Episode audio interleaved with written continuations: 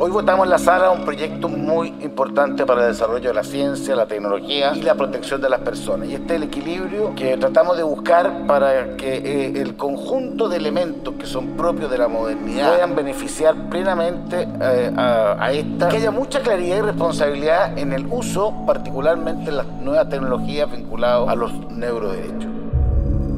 A fines del 2021, Chile se convirtió en el primer país del mundo en consagrar la protección de los llamados neuroderechos de sus ciudadanos en su constitución. La preocupación por cautelar los derechos humanos emergentes del desarrollo científico y tecnológico, particularmente de las llamadas neurotecnologías, ha sido una bandera de lucha de activistas y entusiastas en todo el mundo desde diferentes disciplinas, incluyendo un grupo de investigadores de avanzada en esta área. Uno de ellos, y probablemente quien más ha levantado la voz, es el neurocientífico español Rafael Yuste, quien además de destacarse en su trabajo científico, preside la fundación NeuroRights, basada en Nueva York. Yuste ha visitado muchas veces Chile, ha sido frecuente expositor en el Congreso del Futuro y ha sido un activo asesor de los legisladores chilenos que presentaron y sacaron adelante la reforma constitucional relativa a los neuroderechos en nuestro país. El principio es simple y no requiere demasiada ciencia ficción apocalíptica para ser tomado en serio. A medida que determinadas tecnologías avanzan, los desarrollos capaces de leer nuestra mente, es decir, deducir intenciones o pensamientos a partir de determinada actividad neuronal, se harán realidad. Ello no solo supone la necesidad de proteger nuestra intimidad y privacidad, sino también prevenir un escenario en donde la implantación de ideas o pensamientos sea factible. Es el tipo de preocupaciones que en nuestro país han motivado a un grupo de profesionales a organizarse en torno a instancias como la Fundación Camanau, la Fundación Encuentros del Futuro o a personas como el ex senador Guido Girardi, quien ha estado abogando y articulando la acción por este tema y fue una de las fuerzas tras la reforma constitucional que reconoció los neuroderechos en Chile. Es el propio ex senador Girardi quien protagonizó otro paso en la ofensiva por crear conciencia sobre el tema, fue él quien personalmente presentó un recurso de protección ante la Corte de Apelaciones de Santiago el 26 de abril de 2022, convirtiéndose en el primer recurso judicial interpuesto en virtud de la protección constitucional de los neuroderechos. Representado por el abogado Ciro Colombara, el recurso va dirigido contra la compañía estadounidense Emotive, fabricante de varios dispositivos que registran e interpretan la actividad cerebral de sus usuarios y almacenan sus datos en la nube. El texto acusa que con ello la compañía priva, perturba y o amenaza el legítimo ejercicio de varias garantías fundamentales, el derecho a la integridad mental, el derecho a la integridad física y psíquica, el derecho a la vida privada, el derecho a la libertad de conciencia y el derecho a la propiedad. Se trata, desde luego, de una acción judicial que tiene la intención de marcar un punto social en torno a un tema sobre el cual un grupo de personas viene abogando desde hace tiempo y que más allá del reconocimiento constitucional de los neuroderechos, hoy busca crear conciencia y avanzar hacia una regulación más completa en todo el sistema. Para conocer los detalles e intenciones de esta acción, Hoy conversamos con uno de esos activistas. Hoy es el momento de encontrar una regulación a esto, no mañana, porque si no nos vamos a enfrentar al mismo problema que sucedió con Internet, cuando no, no quisimos regular Internet y de pronto nos vimos con grandes compañías que generaron un modelo de negocio en base a la gestión de nuestra privacidad y datos personales y no lo supimos prever. Moisés Sánchez es el director ejecutivo de la Fundación Camanau, y es quien nos guía hoy para entender mejor el plan tras el primer recurso judicial en torno a la protección de los llamados neuroderechos. Desde la redacción de la tercera, esto es Crónica Estéreo. Cada historia tiene un sonido. Soy Francisco Aravena. Es lunes 22 de mayo. Mi nombre es Moisés Sánchez, soy director ejecutivo de Fundación Camanau, que es una organización chilena fundada en Isla de Pascua, que tiene por objetivo generar una reflexión y acciones concretas frente a los desarrollos tecnológicos y los conflictos que se generan a nivel de derechos humanos, especialmente las personas más vulnerables. Es una organización que en Rapanui significa inducir al acto de pensar y Camanau lo que busca hacer es un llamado a la sociedad de reflexión respecto de las implicancias que tienen estas nuevas tecnologías. Veíamos que los grandes desarrollos industriales y los avances de la ciencia estaban poniendo desafíos que no tenían una suficiente reflexión. De ahí surge la necesidad de armar este proceso a través de la fundación y en algún minuto en el año 2019 nos juntamos con el neurocientífico Rafael Justes, que estuvo de visita en Chile en el Congreso del Futuro, eh, con la idea de buscar una fórmula para proteger la información neuronal a nivel internacional. Y estuvimos trabajando a distancia durante todo ese tiempo con el doctor Juste y otros expertos, buscando alguna fórmula de poder plantear este debate a nivel internacional. Cuando las cosas se fueron aclarando, decidimos formalizar este proceso a través de una fundación y en materia de neurotecnologías armar un grupo de expertos con grandes y destacados académicos y activistas internacionales para encontrar las bases de lo que podría ser un futuro instrumento de principios interamericanos sobre neurotecnologías y derechos humanos. Y ese mismo año 2020 logramos por primera vez una declaración internacional del Comité Jurídico Interamericano de la OEA, que es un órgano asesor de este organismo multilateral que lo que hizo fue establecer que los neuroderechos primero eran un tema de debate internacional y segundo de que habían aspectos que era importante proteger como la privacidad, como temas como la discriminación, los impactos que puede tener en términos de la transparencia las tecnologías. Finalmente se concretaron en una declaración interamericana de principios sobre neurotecnologías y derechos humanos que fue aprobada en el mes de abril de este año, ahora, recién. La mencionada declaración, de manera comprensiva y entendiendo que los desafíos impuestos por estas materias deben ser abordados de manera conjunta, lleva a cabo recomendaciones para los estados, el sector privado, la academia y el mundo científico. Donde hemos podido avanzar más es en materia de neurotecnología, que es uno de los aspectos que si bien no está tan en el debate público, en el mainstream del debate público, sí ocupa un lugar destacado en, la convergencia de las tecnologías de la industria, porque a través de las neurotecnologías, y dicho en sencillo, a través de los dispositivos que permiten leer nuestras señales cerebrales, vamos a poder controlar, y de hecho se puede controlar hoy día, equipos, dispositivos, las computadoras, un avatar, lo que queramos, y por lo tanto hay grandes inversiones en la industria que apuntan a dejar de usar las manos para manejar los dispositivos y empezar a usar las señales cerebrales. Por supuesto, esto tiene aplicación en el mundo, en el mundo de la diversión, en el mundo médico, en el mundo del trabajo. Cada una de ellas representa desafíos distintos. Hablemos de este caso que lleva por primera vez, probablemente en el mundo, a plantear en sede judicial un tema de neuroderechos, un alegato, podríamos decirlo así, de protección de neuroderechos. ¿En qué consiste y cómo nace? Efectivamente es el primer caso en el mundo en sede judicial que busca poner en cuestión el uso que hacen estas compañías neurotecnológicas de la información neuronal que extraen a través de los dispositivos. Para entender el caso es importante explicar lo siguiente. Los dispositivos, los neurodispositivos, que son en general especies de cintillos que se colocan en la cabeza o muy similares a audífonos también, tienen sensores que van detectando nuestra información neuronal con mayor o menor cantidad de canales. Canales significan que tienen mayor o menor información de nuestro cerebro. Estos son, perdón, dispositivos que se venden en todo el mundo, lo venden empresas privadas para quien quiera comprarla. Para quien quiera comprarla. El dispositivo Emotive Insight es un cintillo con sensores que permite al usuario leer su información cerebral y detectar emociones. Usualmente se compran mucho para investigación académica, para investigación científica, pero hoy en día se están vendiendo mucho para desarrollos industriales, para desarrollos del mundo del videojuego, porque en el fondo si la convergencia tecnológica va hacia el ejecutar instrucciones de manera directa a través de nuestras señales cerebrales y nuestras señales biométricas de nuestro rostro, claramente el mundo de la diversión y del entretenimiento encuentra una herramienta que le va a permitir ampliar su industria en el fondo. El cintillo se debe instalar en la cabeza procurando que los sensores estén bien conectados. Bueno, estos dispositivos captan esas señales eh, cerebrales y luego para hacer operativo y procesarlo a través de diversos aplicativos los mandan a una nube internacional, a una nube que como toda nube es como si fuese una nube de, de las que usamos nosotros en la oficina o en el trabajo.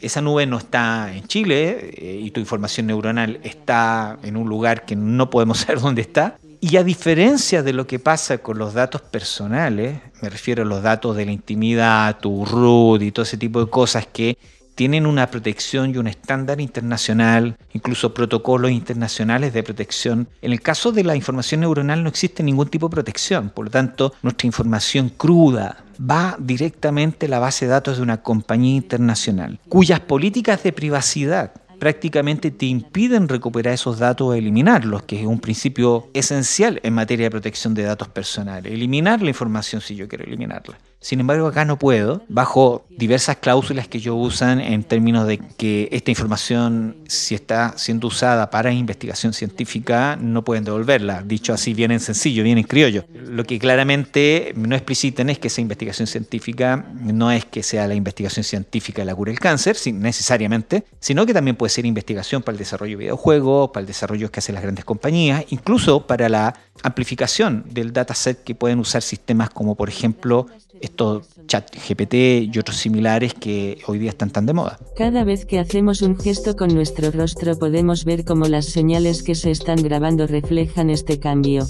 Hablemos de los actores formales de este recurso de protección. ¿Quién contra quién? Quien presenta el recurso formalmente es eh, Guido Girardi y la institución demandada se llama Emotive. Es una compañía internacional con sede en California que vende este tipo de dispositivos a nivel mundial. O sea, uno coloca su tarjeta de crédito y te lo mandan a la casa como si uno estuviera comprando en Amazon. O sea, así de simple, ¿no? Y tiene dispositivos que se usan para investigación científica y algunos como el dispositivo de MN8 que se lo compran compañías, eh, empresas para monitorear el estado de bienestar, le llaman ellos, de sus trabajadores y que en el fondo eventualmente podrían ser usados para un monitoreo un poquito más eh, distópico, si se puede decir así. ¿Por qué? ¿Qué hacen estos aparatos? ¿Qué es lo que monitorean? En el caso del MN8, que es un, dispositivo que está bastante en cuestionamiento, lo que hace ¿Qué es, perdón, el, en base al cual se está... Eh, todavía no. Este de hecho, el MN8 es un dispositivo que es bastante más pequeño, porque registra tres o cuatro canales de información neuronal, por decirlo en sencillo,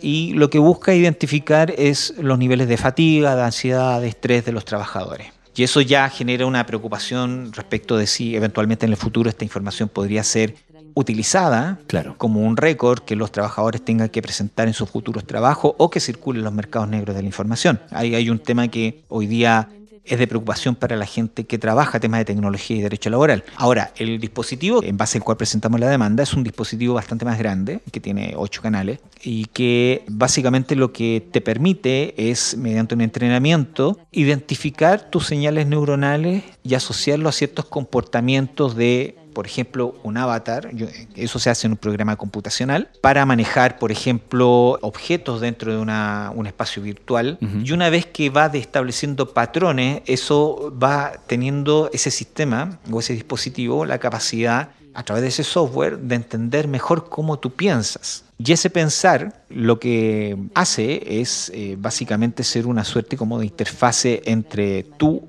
y el objeto que quieres utilizar. Uno de los ejercicios de entrenamiento es mover un cubo virtual tanto hacia atrás como hacia adelante, solamente pensando en ello.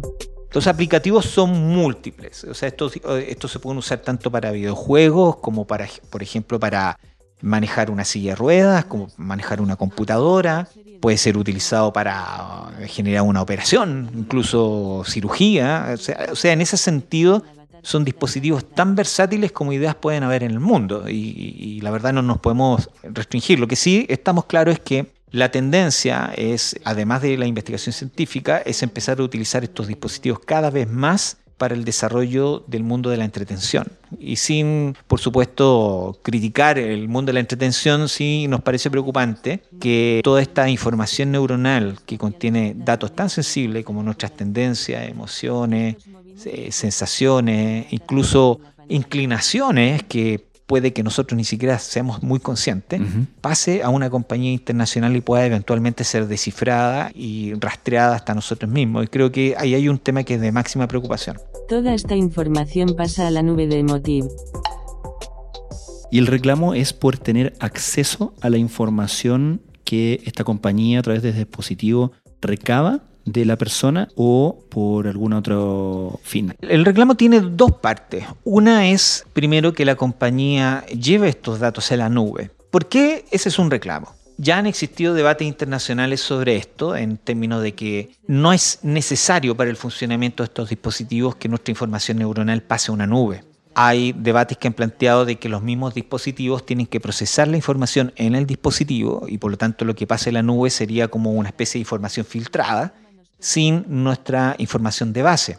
Cuando enviamos la información cruda que se llama. Estamos enviando no solamente la información necesaria para manejar la computadora, el avatar, que sé yo, una silla de ruedas, sino también toda la información que tiene que ver con nuestra personalidad y por lo tanto ahí hay un cuestionamiento a, un uso excesivo. Y el segundo es que las políticas de privacidad de estas compañías, a diferencia de lo que pasa con cualquier otra compañía que maneja datos personales, son absolutamente leoninas, nos impiden prácticamente recuperar nuestros datos neuronales. In this video, you will learn how to record good quality data. The first step is to wet the felt pads. Take the saline solution from your headset kit and apply it all over the sensor felt pads. ¿Cuándo se presenta este, este recurso de protección y qué respuesta reciben? Esta acción fue presentada el 26 de abril del año 2022. Es decir, ya llevamos prácticamente un año de tramitación, está todavía en la Corte de Apelaciones. ¿La Corte ya lo acogió? Declaró su admisibilidad. Ya, del primer paso. Eh, que es el primer paso, que ya es bastante positivo pero que fue una admisibilidad que solamente sucedió después de que la Corte Suprema dijera que había que acoger el recurso, porque en primera instancia la Corte no estuvo de acuerdo. Eso nos da la señal de que este tipo de temas eventualmente en la Corte Suprema van, a ser resueltos. ¿Y de parte de la compañía recibieron alguna respuesta?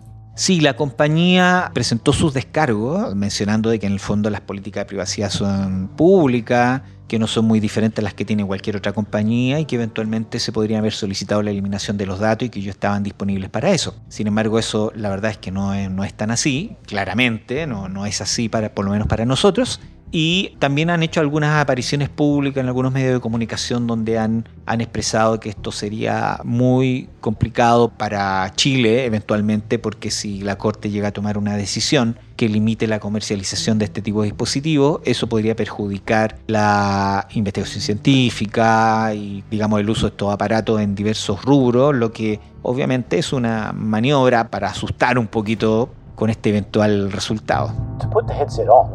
Gently open the arms and starting from the top of the head, slide the headset down. Para ustedes, la presentación de este recurso es un hecho intencionado para demostrar un punto? Por supuesto que es para demostrar un punto. No es una presentación que se ha hecho solamente por un interés particular, sino porque al final del día lo que está en juego hoy es cuál va a ser la lógica con la que vamos a regular a nivel mundial la protección de la información cerebral. Algunos autores, como Rita Farahani, una gran académica, sacó un libro que es sobre justamente los grandes desafíos que tiene la protección del cerebro la batalla por nuestro cerebro y plantea que hoy día los grandes desafíos y el gran campo de lucha, por decirlo así, es la información neuronal. Ya las grandes compañías tienen acceso a nuestros comportamientos a través de las páginas web, los teléfonos, los dispositivos. El siguiente paso es acceder a nuestra intimidad.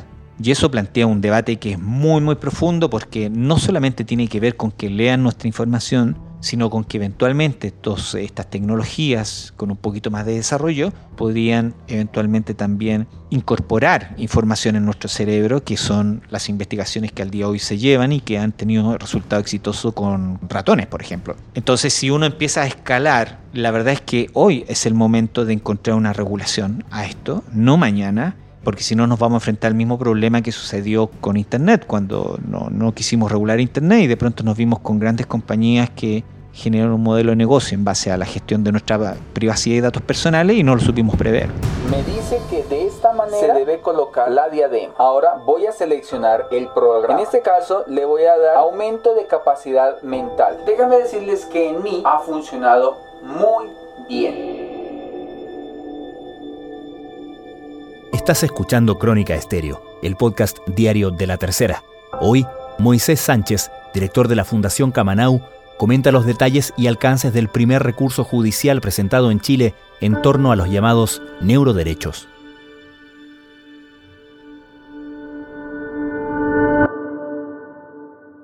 En tu opinión y en tu experiencia, las herramientas judiciales que tenemos hoy día, más allá de la reforma judicial que consagra los neuroderechos, ¿están al día con la protección o con estas nuevas preocupaciones y estas nuevas dimensiones? Es una gran pregunta porque a veces dicen por ahí que uno tiene que jugar con lo que hay, ¿ya? pero tampoco hay que engañarse. Claramente el fenómeno de las grandes compañías es un fenómeno transnacional y que es muy difícil de, abarcar y regular. Hay que ver simplemente a los europeos que tampoco ellos han tratado de hacer una serie de esfuerzos para regular la inteligencia artificial y, prácticamente hoy día eso termina con una fórmula bastante más laxa que con la que empezaron entregando parte del rol de autofiscalización a las mismas compañías. O sea, porque es muy difícil, es muy difícil. Tal vez hay dos terrenos. Hay un terreno muy tradicional donde están los, los organismos multilaterales, donde están los estados-nación, donde están las leyes, pero que en el contexto virtual, digital o de estos nuevos espacios carecen, digamos, de peso.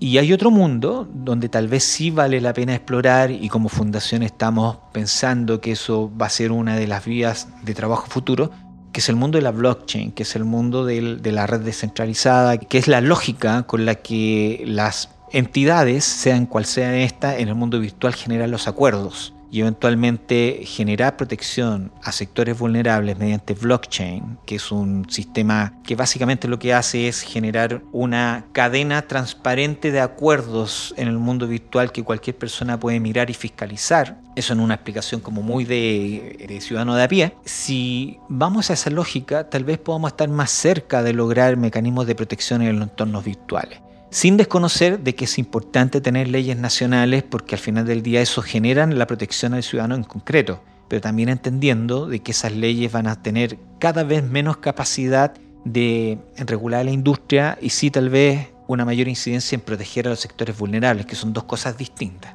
Entonces, por ahí hay que jugar, yo creo que en, en, las dos líneas, y sí lo que vemos es que en el mundo de la reflexión de la regulación o a través de blockchain todavía no hay tanta reflexión, más bien se ha usado para otro tipo de, cosas, transacciones, pero, pero para este tipo de normas protectoras todavía no hay mucha reflexión y como Camanau queremos entrar profundamente. Imagínate que hubiese un derecho humano que te protege no solamente en el mundo físico, en el mundo virtual, pero que sea un derecho humano, que no sea una ley que se ha puesto ah, después, no, no, que de entrada. Estas tecnologías, al desarrollarse, al mismo desarrollarse y al venderse, ya tendrían que entrar en este este derecho humano. Tenían que asumirlo porque si no, no se podrían vender. ¿Cuáles son las etapas que vienen para este proceso formalmente? Todavía tiene que ser eh, resuelto por la Corte de Apelaciones y una vez que lo resuelva la Corte de Apelaciones en caso de que se rechace por algún motivo, esto pasaría a ser eh, alegado en la Corte Suprema. Lo que esperamos lo de la Corte de Apelaciones tendría que ser dentro del próximo par de meses y Corte Suprema ya vendría unos meses más en caso de que tengamos que recurrir ante esa instancia.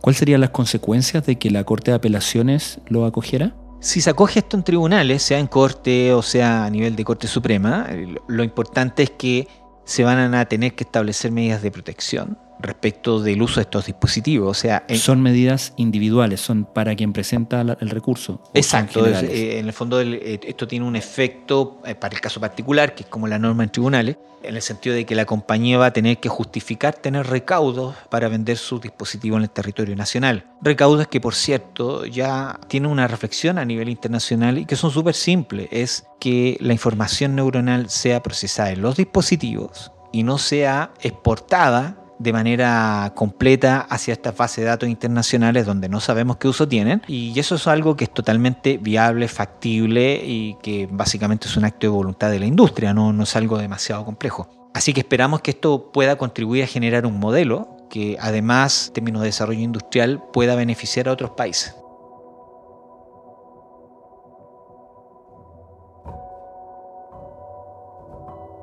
Moisés Sánchez, un gusto hablar contigo, muchísimas gracias. Muchas gracias a ti y a todos los oyentes.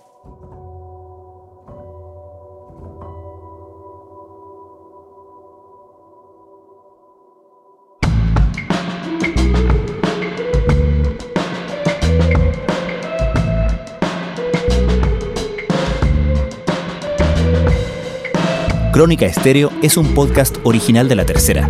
La edición y conducción es de quien les habla, Francisco Aravena. El diseño y postproducción de sonido son de Michel Poblete. Nuestro tema principal es Say Again de Citadel. Escucha todos nuestros episodios en Spotify o en tu plataforma favorita de podcast y en latercera.com. Nos encontramos mañana en una nueva entrega de Crónica Estéreo. Cada historia tiene un sonido. El podcast diario de la tercera.